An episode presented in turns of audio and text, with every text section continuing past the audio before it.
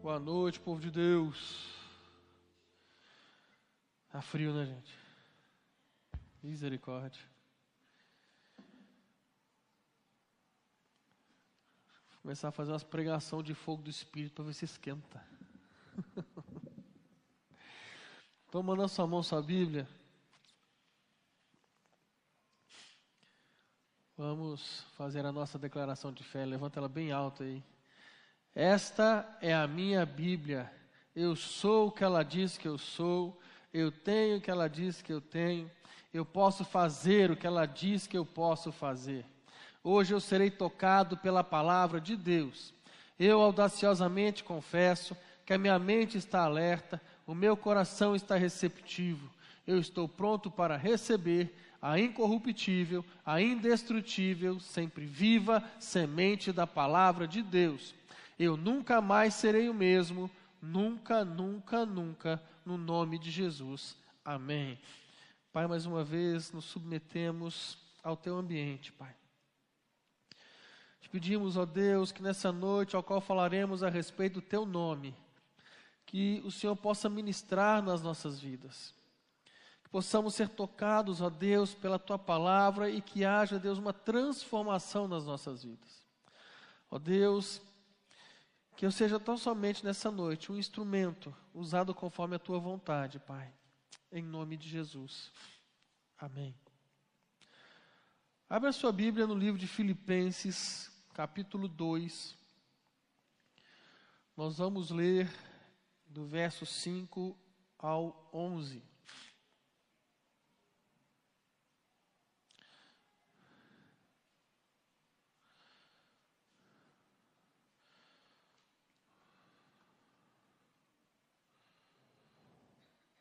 Só um minutinho, que eu estou falando o texto errado. Olha que lindo.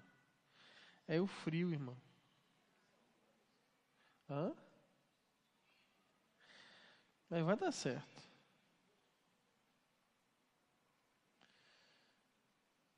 Vai dar certo, em nome de Jesus.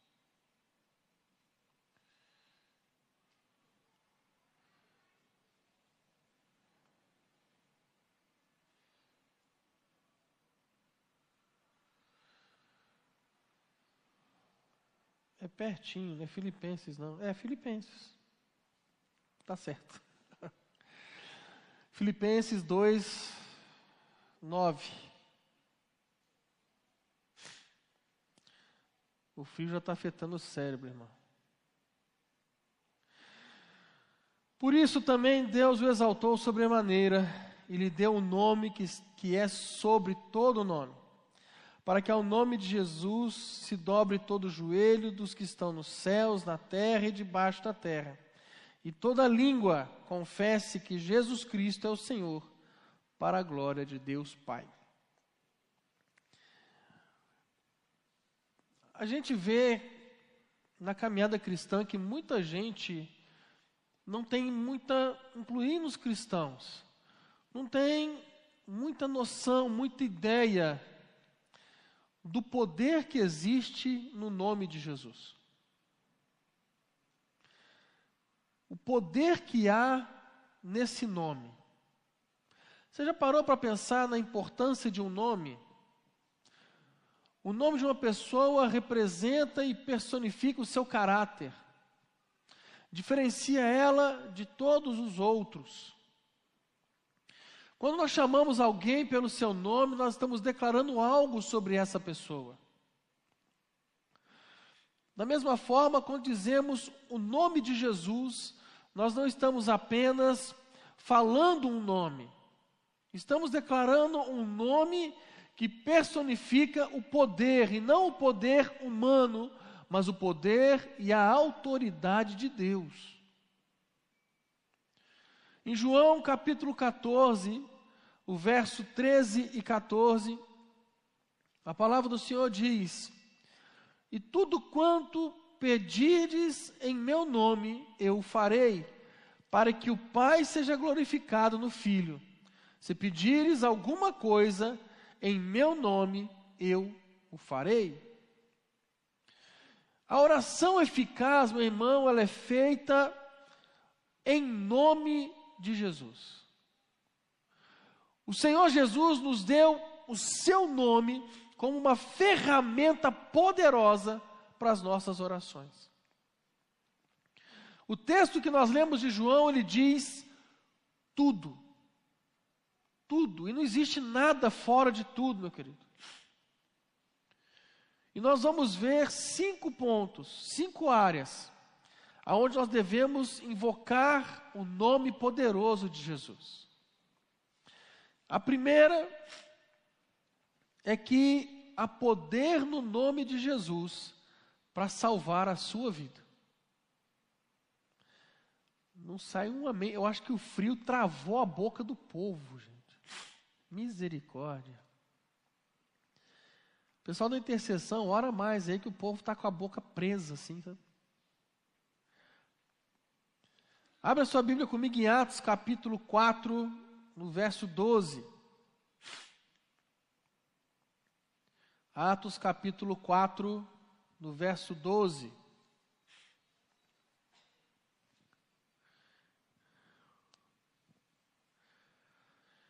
O texto diz: em nenhum outro há salvação, porque também debaixo do céu nenhum outro nome há, dado entre os homens, pelo qual devamos ser salvos.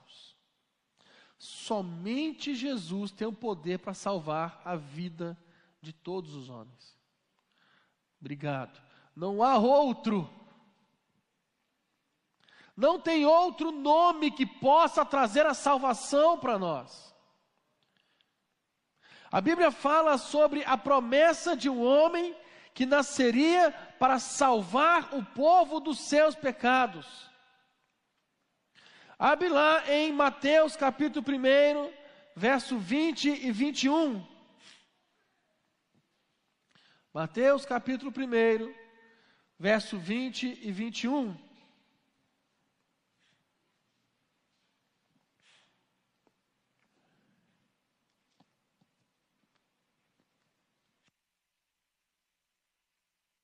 Apareceu-lhe um anjo do Senhor em sonho e disse: José, filho de Davi, não tema receber Maria como sua esposa, pois o que nela foi gerado procede do Espírito Santo.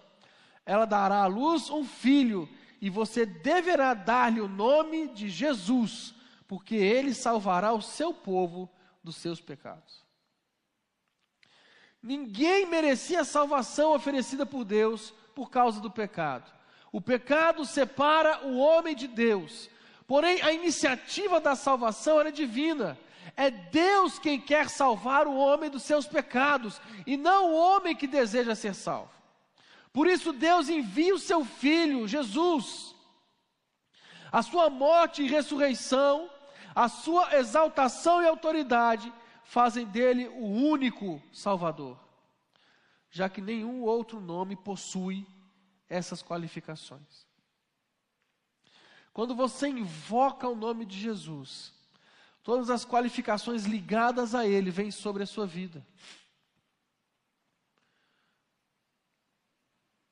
Caminho, verdade e vida, maravilhoso, conselheiro, príncipe da paz, Emanuel, Cordeiro de Deus, justiça nossa, libertador, redentor, rocha minha, sol da justiça, santificador, mestre, mediador, justo juiz, autor e consumador, salvador e muitos outros.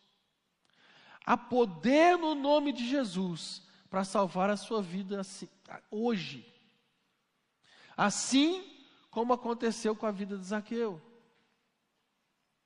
Em Lucas 19, 9 e 10, a palavra diz: Jesus lhes disse: Hoje houve salvação nessa casa, porque este homem também é filho de Abraão, pois o filho do homem veio buscar e salvar o que estava perdido.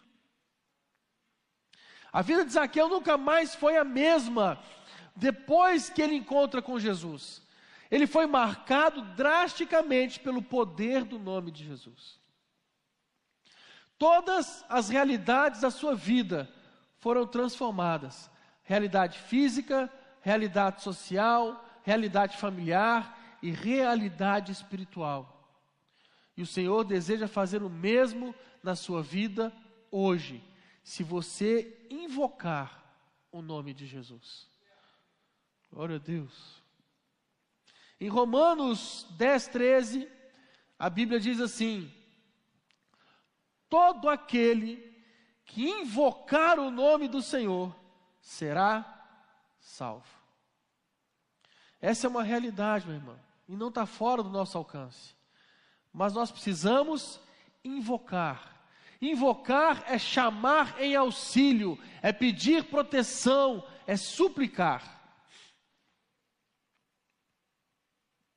O quanto você está disposto a suplicar? Só até aparecer o primeiro obstáculo? A chamar em auxílio Somente até aparecer a primeira dificuldade. O quanto você está disposto a se entregar, só quando está tudo bem? Depende de nós. Somos nós que determinamos o nível com o Senhor, e não Ele. Até que ponto você está disposto a invocar o nome de Jesus? A Bíblia fala: buscar-me-eis e me achareis, quando me buscardes de todo o vosso coração.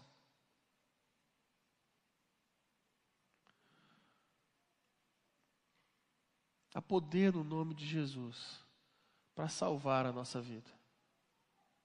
Posso ouvir um amém?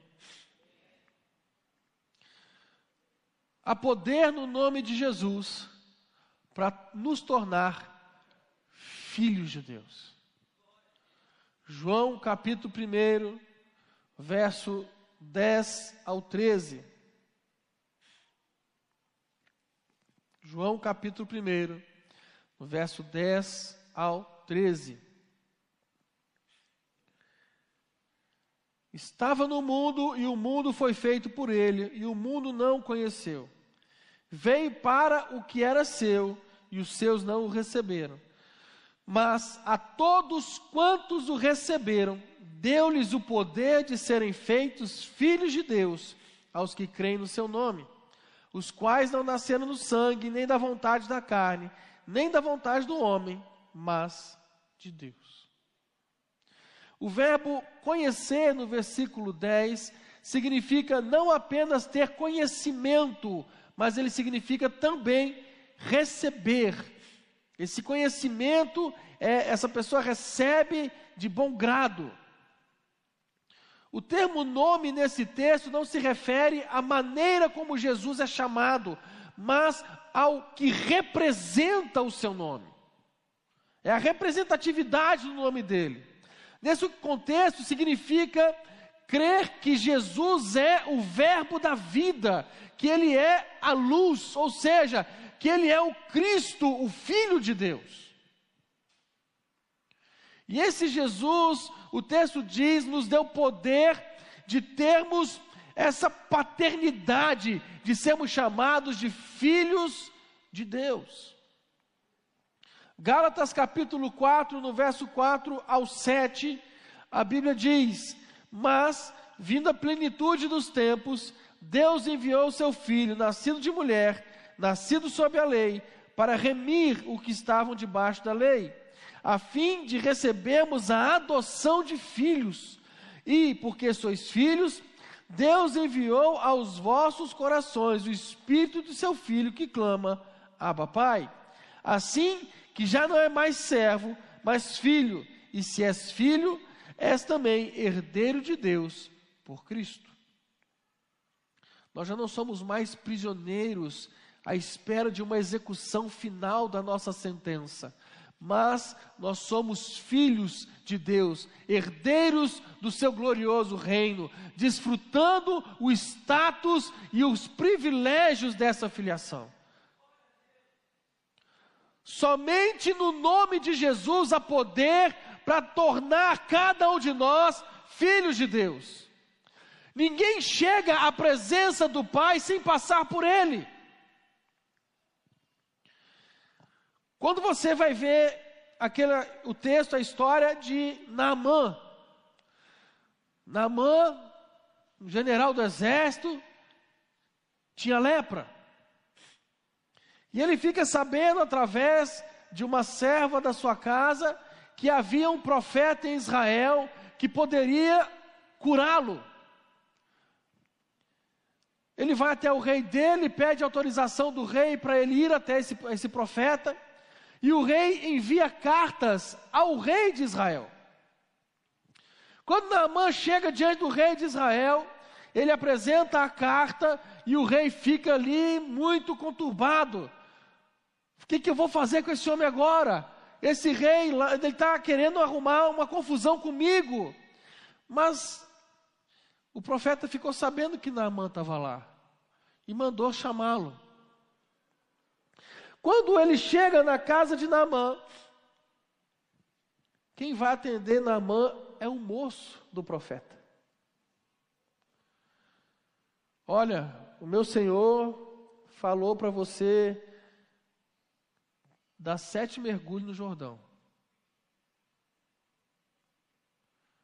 Naamã fica furioso. Como assim? Tem rios melhores na minha cidade, vai mandar mergulhar nisso daqui? Aí um dos soldados dele fala assim: Olha, se eu te pedisse uma coisa difícil, você não ia fazer? Ia. Então por que você não faz a fácil? E aí, então Naamã tem a revelação da vida dele, né? Ele vai, dá os sete mergulhos e ele fica curado. Aleluia! Quando ele volta à casa do profeta, dessa vez quem recebe ele é o profeta. Pastor, o que você quer dizer com isso? O profeta representa Deus.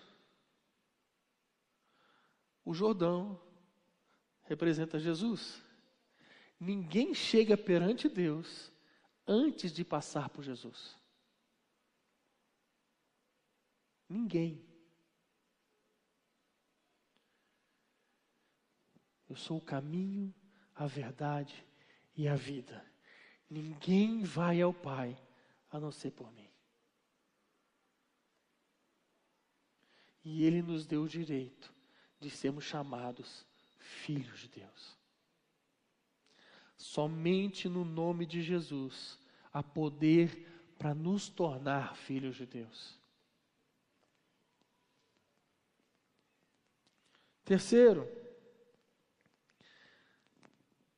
os pentecostais de plantão me ajudem, por favor. Há poder no nome de Jesus para derrotar a ação do diabo. Até os pentecostais estão tá com frio, gente. Meu Deus do céu. Lucas capítulo 9, no verso 1.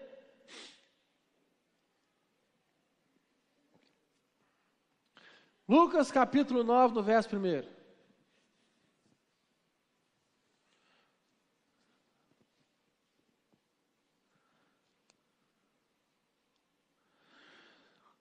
Tendo Jesus convocado os doze, deu-lhes poder e autoridade sobre isso que você está lendo aí. Sobre todos os demônios. E para efetuarem cura. Presta atenção, meu irmão. Presta. Como se fala na minha terra. Presta atenção nesse trem aqui, só. Presta atenção aqui. Ele deu autoridade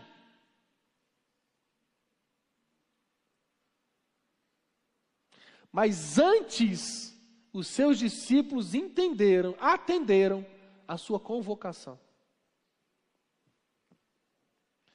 Tendo Jesus convocado, eles se apresentam e ele lhes deu autoridade.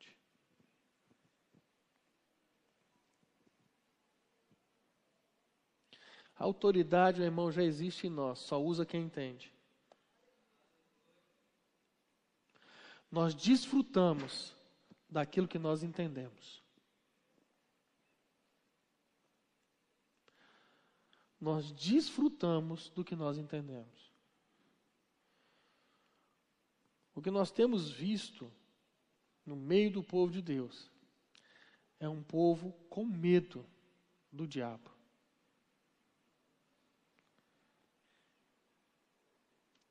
Isso está errado, querido. A Bíblia está falando que ele já deu autoridade sobre todos os demônios.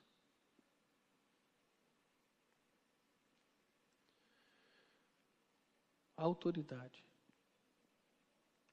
Marcos 16, 17. Estes sinais acompanharão aqueles que creem. Em meu nome expulsarão demônios. Agora, os sinais seguem quem crê. Se você não crê, é duvidar. Então não vai acontecer nada. Se você crê, vai acontecer.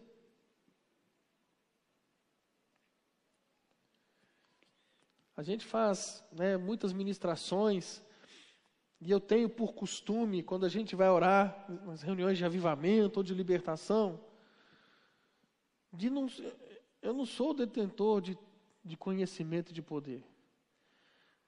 Eu gosto de ensinar. Então, quem aqui é da igreja já deve ter me visto puxar um ou outro para orar pelas pessoas, para ensinar. E eu acho tão legal a reação de quem está aprendendo. Vendo a autoridade que há no nome de Jesus e os demônios se dobrando a esse nome. Usando a autoridade que há no nome de Jesus e as enfermidades recuando.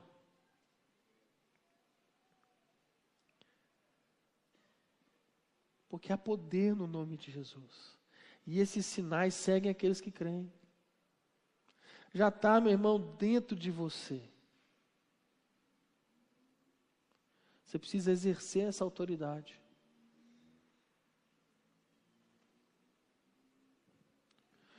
Um dia o diabo entrou no, no jardim do Éden e fez Adão e Eva caírem em sua armadilha. Daquele dia até agora, ele tem sido o principal inimigo do homem. A Bíblia diz que a nossa luta não é contra carne e sangue, e sim contra os principados e as potestades. Por isso ele continua usando disfarce, seduzindo, enganando e aprisionando pessoas. Mas Deus, ainda no próprio jardim, ele promete um libertador, alguém que iria derrotar a ação do diabo neste mundo caído. O nome deste libertador é Jesus. Somente no nome de Jesus tem poder para derrotar toda e qualquer ação do diabo. Só o nome de Jesus.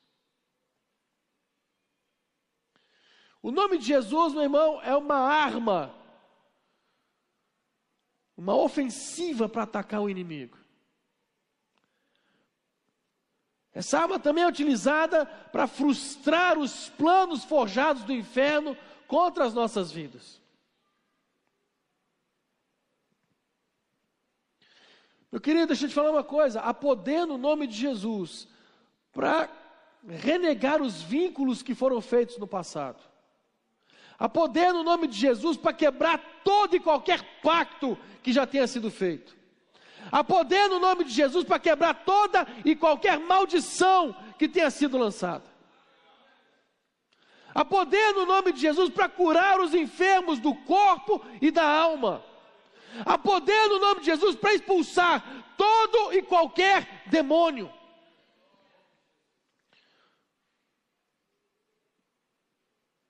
Quais são as cadeias que estão te prendendo?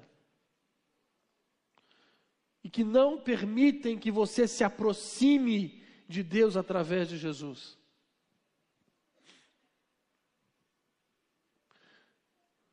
Se tem uma coisa que ainda é um obstáculo na sua vida, para que você tenha a sua vida transformada pelo poder do nome de Jesus, hoje é o dia da sua libertação.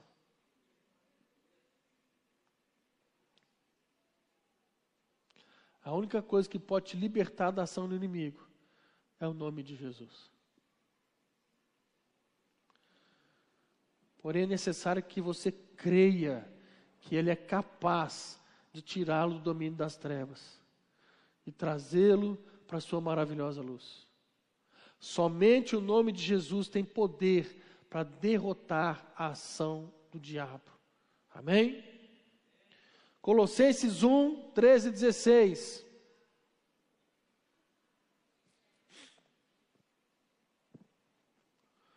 O qual nos tirou da potestade das trevas e nos transportou para o reino do Filho do seu amor, em quem temos a redenção pelo seu sangue, a saber, a remissão dos pecados, o qual é imagem de, do Deus invisível, o primogênito de toda a criação porque nele foram criadas todas as coisas que há nos céus e na terra, visíveis e invisíveis, sejam tronos, sejam dominações, sejam principados, sejam potestades.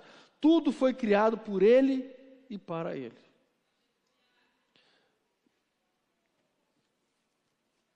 Nesse texto nós vemos aqui, o Senhor fala que existe uma ambivalência de reinos.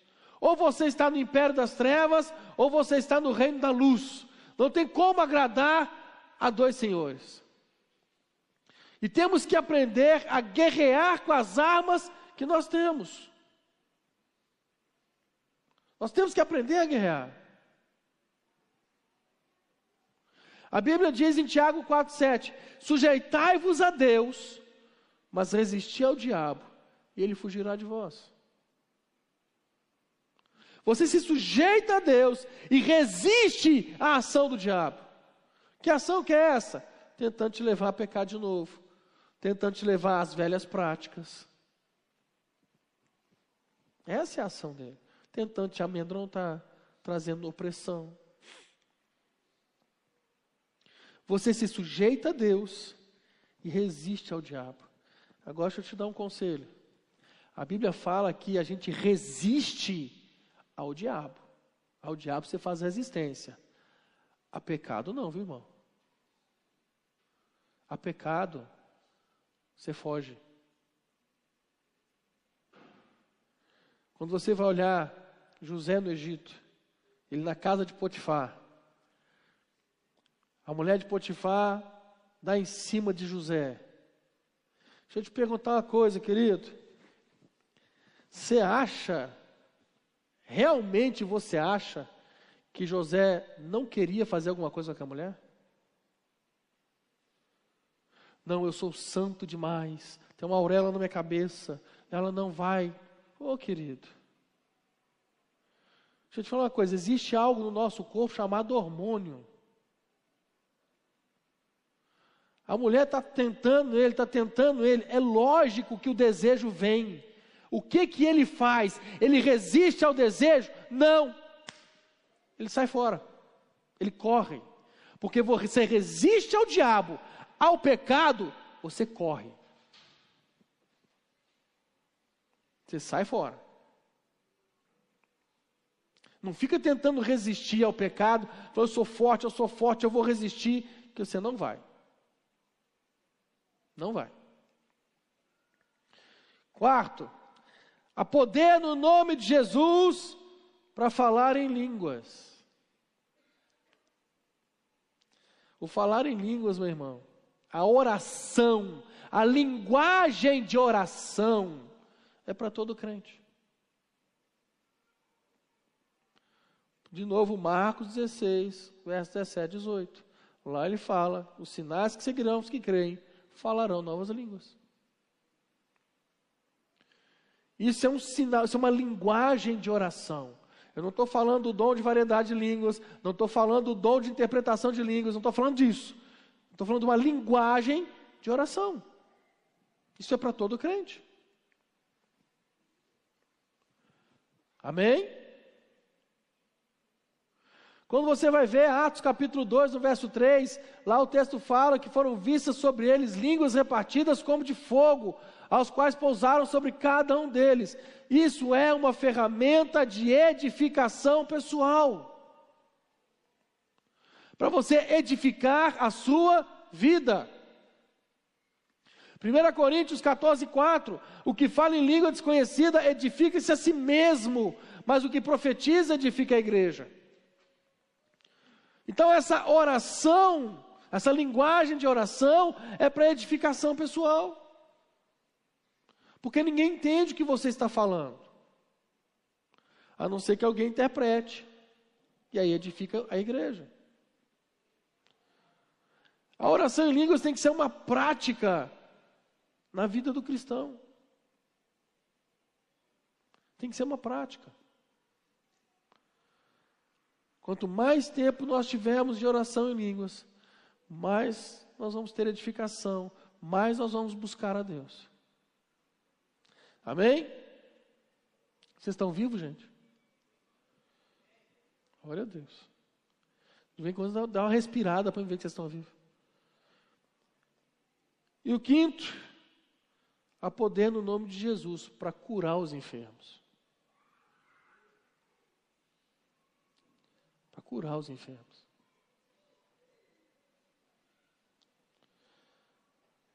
Marcos 16, 18. Porão as mãos sobre os enfermos e os curarão. E é interessante porque esse de Marcos, ele não é um, o dom de cura, que está lá em 1 Coríntios 12. Porque quando a gente fala de orar pelos enfermos eles serem curados, talvez muitas pessoas pensam que, ah, não, isso é um dos dons do Espírito, um dom de cura. Não. Isso aqui é um tipo de oração, irmão, que você pode fazer na sua casa, impor as mãos sobre alguém e aquela pessoa ser curada. Eu lembro uma vez, eu estava indo eu ia fazer um encontro com Deus. Meu irmão, 2007. Até um tempo já. Eu estava indo para fazer o encontro com Deus. Na hora de eu sair de casa, eu com a mala pronta para sair de casa, o meu mais velho, Davi, 39,5 de febre. O que, que acontece? Ele já tinha tido duas convulsões de febre. Convulsão dá na febre quando ela sobe de uma vez, dá o pico da convulsão. Ele já tinha tido duas. E toda vez que o Davi tinha febre em casa era um desespero. Nesse dia, eu saindo para o encontro, 39,5. Falei, pronto, não vou, né? Como é que deixa o menino assim, com a esposa em casa só? É complicado. Peguei minha Bíblia e abri nesse texto de Marcos 16. E li esse texto. Imporão as mãos sobre os enfermos e serão curados. Eu impus as mãos sobre ele, orei determinando a cura. Quando eu parei de orar, nós colocamos o termômetro 36,5.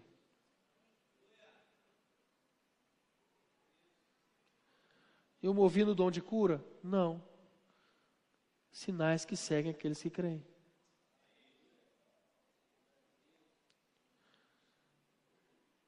Há poder no nome de Jesus para curar os enfermos. Para curar os enfermos.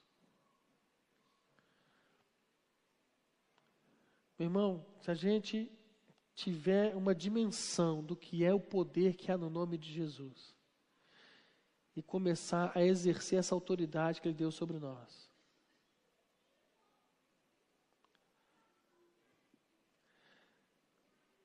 nós vamos começar a nos mover tão diferente.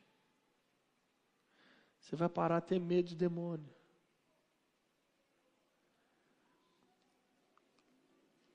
Você vai para cima.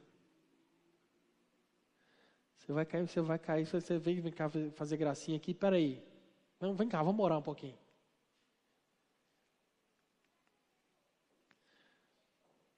Quando você vê alguém doente, você fala assim, cara, essa pessoa pode ser curada. Vem cá, deixa eu orar por você. Em nome de Jesus vai te curar. O que a gente tem visto dentro das igrejas é uma dependência. Quantas pessoas chegaram assim, ah, é, eu estou com essa situação, o senhor podia orar porque a sua oração tem mais poder. Na minha Bíblia não fala isso, irmão. Na minha Bíblia fala que o poder está no nome de Jesus, sobre toda e qualquer situação. A palavra diz que tudo que a gente pedir no nome dele, ele, vai, ele pode fazer, ele vai fazer. O que falta para nós é tomar posse dessa autoridade. O que nós precisamos fazer é tomar posse disso.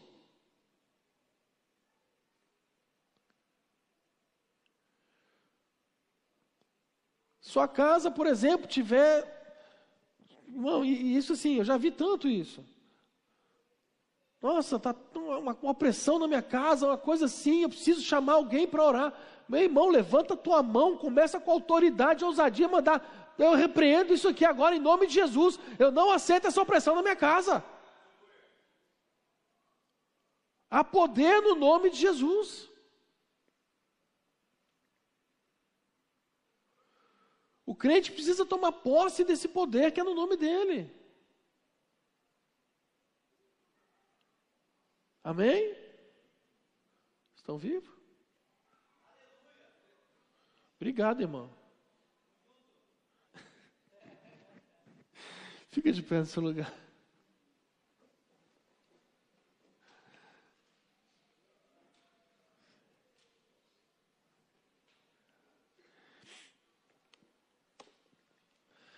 Meu irmão, vou, você vai agora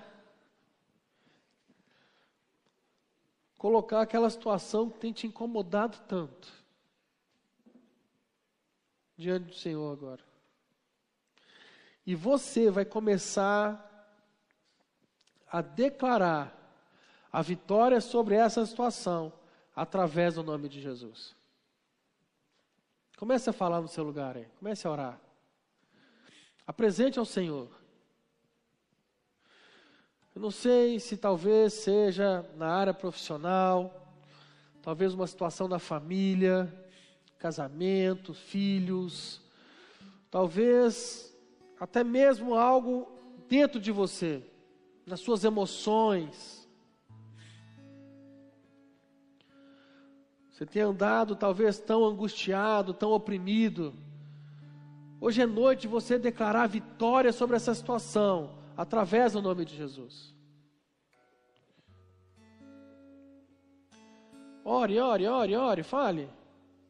Comece a declarar vitória sobre essa situação.